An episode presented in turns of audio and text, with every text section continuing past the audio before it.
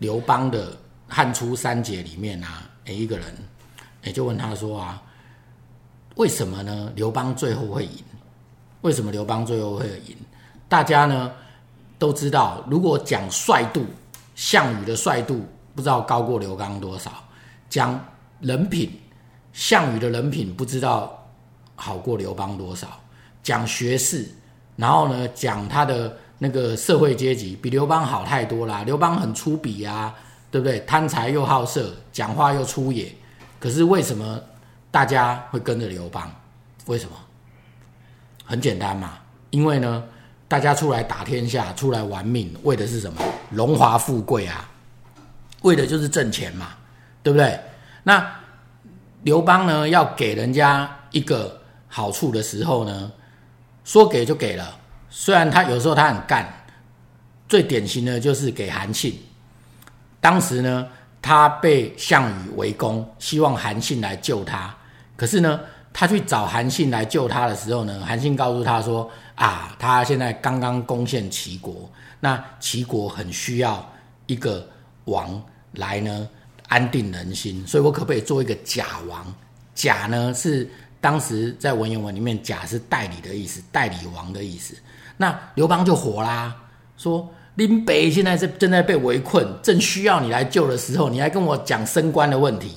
可是这个时候，张良在旁边就踢一下刘邦，刘邦突然心领神会，就告诉他：男子大丈夫要做王就做真王，直接就封他齐王，就是爽，就是他愿意分，就是这样子。所以大家愿意跟着他打天下，虽然知道这个人讲话没水准，哦，然后品性不好，又喜欢玩女人。可是跟着他就是要打江山、荣华富贵的。可是项羽呢不一样，项羽呢待人很好，对他的亲信非常好。可是当他要给一样东西的时候，史书上诶那个描写啊，他拿着那个印信，一直把玩到那个印信的角啊都变圆了，才愿意给人家。人家看了都不会送嘛，对不对？还有以前那个。哎，那个陈平就是当过汉汉汉初宰相，曾经在项羽那边做事。那他要离开项羽的时候呢，所有的钱一毛都不敢拿，项羽赐他一毛，全部都留着，然后呢才来投奔刘邦，然后很穷困。大家就问他说：“那个是你的薪水，还有赏赐你的钱，你为什么不拿？”他说：“我要是拿走啊，项羽必定派人来追杀我，有没有？”所以说这就是一个角色的问题嘛。你当个老板，你要让公司赚钱，你该做的事就要做啊。你是当老板，不是要来当好人。你当好人，请到慈济功德会，对不对？那干嘛要当好人，对不对？可是你在其他的应用场，比如说你在外面社会的关系，你要有社会的形象，你要交很多好朋友，那你要是一个好相处的人。比如说你去扶轮社啊，什么什么，对不对？那当然就要好相处啦。社团那好相处，干嘛要装逼啊？装了一副对不对唧唧歪歪的感觉？没有，大家都很好相处，都很 happy。可是谈到生意的时候，生意就是生意。嗯，那如果你刚刚举刘邦跟项羽啊，哪一个是好相处的人？嗯，哪一个是好相处的人？他们就是要看应用场景啊。你今天如果说是项羽的话呢，只要是他亲近的人，都很好相处，他都很好，而且甚至于你犯了错，他也不断的原谅你。嗯，甚至于有点突邪，他也是原谅你。哦，比如说项羽有个叔叔叫项伯，项伯在鸿门宴的时候呢，本来范增呢已经请人要杀掉刘邦的时候呢，那个项伯起来帮刘邦，好、哦，哎，那个避祸，这个大家都知道的事啊。可是项羽最后并没有怪他，并没有怪他。可是如果是刘邦啊，他呢就是性格还有那个。哎，那个各种的那个做事的方法呢，他都很粗略啊。比如说，他就痛骂你一顿嘛，对不对？可是他可能痛骂你一顿，对不对？他需要你的时候，或者该给你的时候，他还是痛快的给你啊。所以就看你所谓的好相处跟不好相处，其实我还是觉得说要看那个应用场景。就像在上一集呢，哦。你说那个观众反应比较热烈的是说，因为我讲个笑话要吃兔子，这个不好。可是我听的朋友又问我说：“哎，孔子真的说话不算话？言必信，行必果，坑坑难，小人哉，对不对？我说你不要只纠结在这一点，你要纠结在孔子很灵活。孔子呢，在周游列国的时候，也曾经被围困在陈国跟蔡国之间，对不对？这个时候没东西吃，几乎就被要挟啊。他的学生有没有去找来一些食物？其实就是偷来的肉跟酒给孔子。孔子什么也没问啊，他也就吃啦，大摇大摆就吃啦。孔子心里不知道那是偷的吗？那你说啊，那怎么可以这样做？那是灵活嘛。因为孟子也针对这个有讲过，重点呢。不是言必信，行必果，也不是言不必信，行不必果，而是义之所在。它有个标准，就是说道理，还有你你心中所尊奉的所谓的大义是什么？大是大小的大，义是什么？义气的义，对不对？讲难听点，我们国父孙中山先生创建黄埔军校，好、哦，就是你爸念过的黄埔军校，你知道是谁出的钱吗？孙中山拿谁的钱吗？拿的是苏联的钱，苏联共产党的钱，对不对？拿的是俄，拿的是苏联的钱呢，对不对？所以说，但是呢，黄埔军校呢，造成呢，哎，那整个哈、哦、国民革命的那个气势北伐，都是以这个来作为主力的、啊。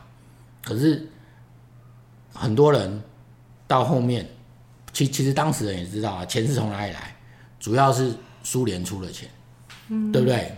所以说，那那你说啊，怎么可以拿苏联出的钱啊？对不对？那联俄龙共，对不对？然后呢，哎，那个什么什么的一堆的，你没有办法啊。你就是在创业的过程当中啊，当时他能够找到国际资源最大的就是这个嘛，对不对？就像是我们在创业的过程当中，有一堆很好心的人。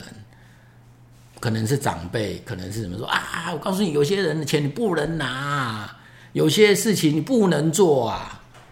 可是我现在就要死了，林北现在就要死了，就只有他的钱能拿。那你决定怎么样？要死还是要拿他的钱？还是有第三条路？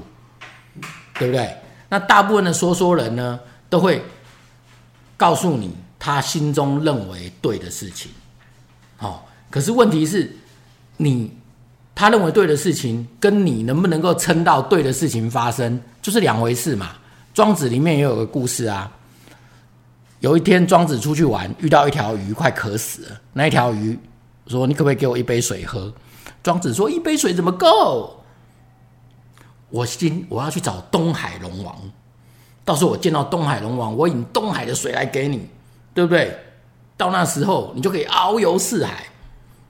你知道那个鱼说什么吗？”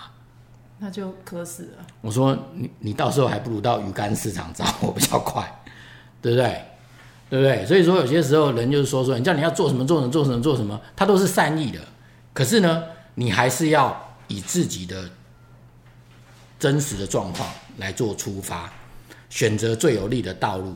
这就是孟子说的义之所在。嗯，所以你也是这样子跟你的新创团队说的吗？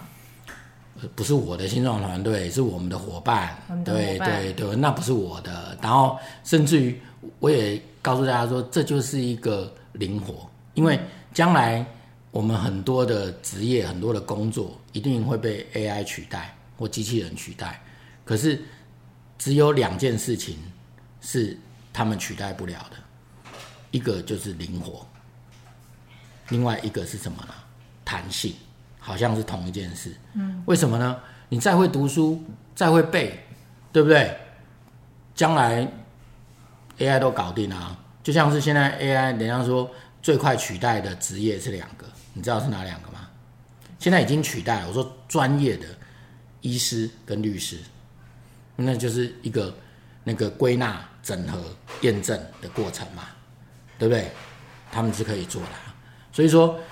这个时候呢，就是说问问对问题，然后呢，可以让自己有没有有一个，就是说基本的灵活跟弹性。可是这灵活弹性不代表没有原则哦，这个原则就是义之所在。你心中认为的义是在哪里？对不对？就像是我认识一个人啊，他在搞一个自媒体，对不对？很多人都告诉他说啊，我要做什么？你最好去找蔡依林啊，最好去找周杰伦啊。谁不知道啊？有鸡腿谁要摸大腿？